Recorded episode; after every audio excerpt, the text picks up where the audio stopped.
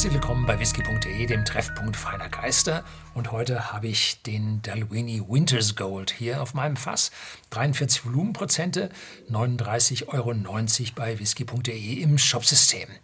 Ich habe diese Flasche schon mal probiert und das war im Jahr 2015, also sieben Jahre her. Und damals habe ich mich gewundert, ob diese Flasche wohl öfter hergestellt werden oder länger hergestellt werden dürfte oder ob das ein, ein One-Time äh, ist. Nun, sieben Jahre später, sie stellen sie immer noch her. Und die Besonderheit an diesem Winters Gold ist die Jahreszeit, in der die Flasche oder, oder der Inhalt der Flasche produziert wird.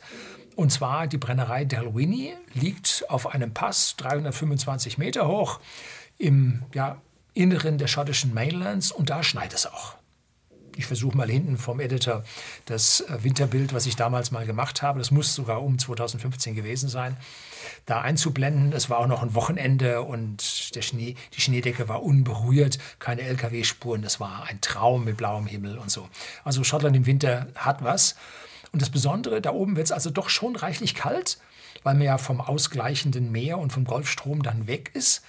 Und damit destilliert sich der Whisky anders. Was passiert? Nun, wenn man den Whisky in der Brennblase aufheizt, dann dauert es länger, bis er ja, die Destillationstemperatur erreicht hat, die Flüssigkeit kocht, weil die Umgebungstemperatur niedriger ist. Die Brennhäuser sind nicht isoliert, dicke Scheiben oder so. Nein, die versucht man offen zu halten, weil es im Sommer furchtbar heiß wird und es nicht so angenehm ist für die Leute. Und im Winter hat man da eine einfache Tür, die man zumacht, ja, und dann wird es da halt auch kalt. Ne? So, das ist das eine. Und dann dauert es also länger und der Whisky oder der, die Whisky-Dämpfe steigen auf oder Rohwhisky-Dämpfe steigen auf, so ist richtig, schlagen sich an der Seite am Kupfer der Brennblase nieder, laufen wieder zurück, geht wieder hoch und das ist der sogenannte Reflux, der ist im Winter stärker. Das führt also zu einem ja, reineren Alkohol. Auf der anderen Seite geht es dann oben über die, über die Spitze der Potstill in den Linearm rein. Und bei Dalwini stehen die Kondensatoren draußen. Es geht also durch die Wand nach draußen und da hat man große Holzbottiche, in denen Kupferspiralen drin liegen und da drin wird gekühlt. Das ist die uralte Methode, wie man Whisky, die Whiskydämpfe kondensiert hat. Und je kürzer diese Flüssigkeit oder die Dämpfe, die Temp Hochtemperaturdämpfe mit dem Kupfer in Verbindung kommen, je kürzer es ist, umso weniger katalytische ja, Umwandlungen finden da statt.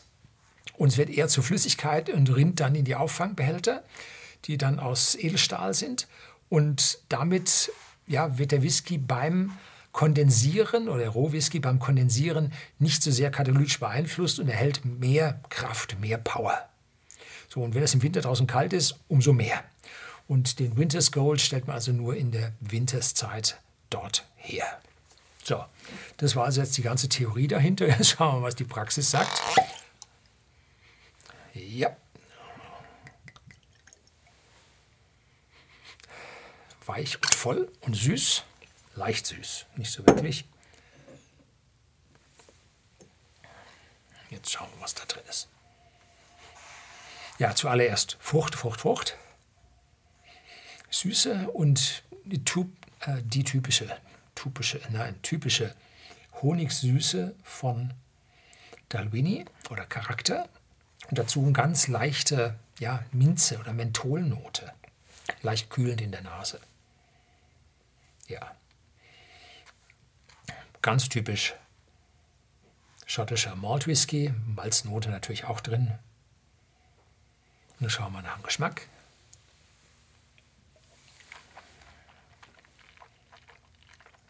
Mhm.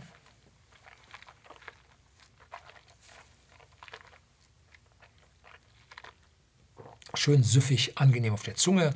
Obstkuchen, der Honig ist wieder da. Und dann leicht beginnende Würze. Ja, und erneut diese ganz leichte Minznote, aber viel schwächer als in der Nase.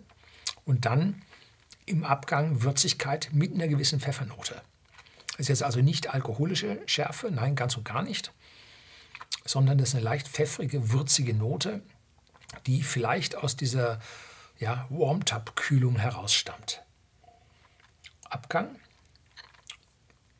ziemlich deutlich, jetzt nicht extrem, sondern deutlich, schön lang, Und wenn ich jetzt sagen soll, wie alt er ist, also eine, eine Jugend ist da gar nicht mehr drin. Der ist reif genug, sieben, acht, vielleicht sogar zehn Jahre. Wenn der normale Dalwini 15 ist, warum soll man den hier nicht zehn Jahre reifen lassen? Ja, ist recht schön hingekommen.